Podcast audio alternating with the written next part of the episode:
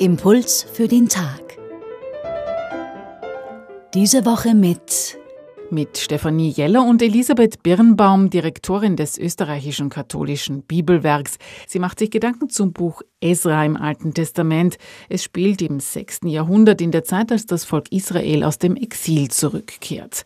Esra sagt da etwa, seit den Tagen unserer Väter bis heute sind wir in großer Schuld.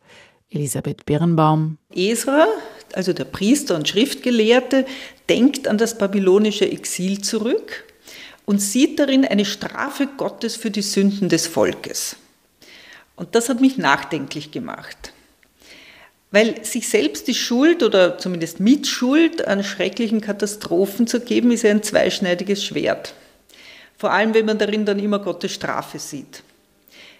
Also noch schlimmer, also nicht nur schlimmer, sondern unangemessen und falsch wäre es natürlich, wenn andere dem Volk eine solche Schuld am eigenen Unglück auf den Kopf zusagen. Also wenn man dem Volk sagt, ihr seid schuld und Gott straft euch jetzt, das wäre zynisch und völlig unangebracht.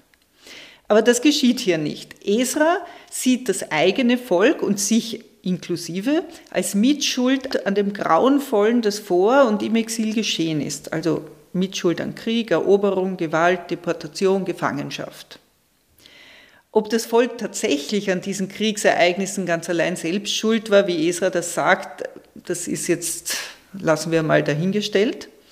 Aber diese Selbstbezichtigung hat auch etwas Therapeutisches, gerade bei Traumata. Das habe ich erst unlängst gelernt.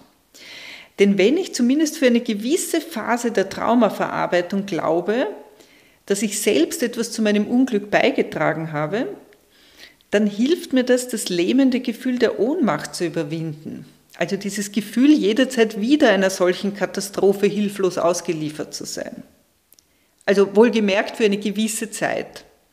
Man darf dabei nicht stehen bleiben. Und Esra tut das auch nicht interessanterweise, weil dieser erste Schritt, den er macht, diese Bußübung, geht in eine umso größere Gewissheit über von Gottes bleibender Liebe zu seinem Volk.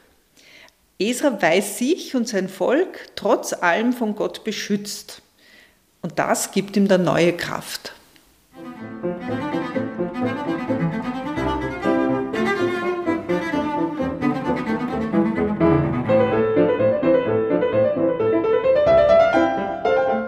Elisabeth Birnbaum vom katholischen Bibelwerk.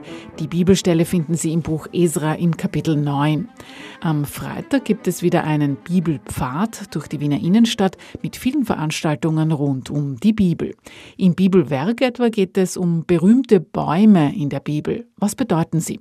Ab 17.15 Uhr im Bibelwerk Bräuner Straße 3.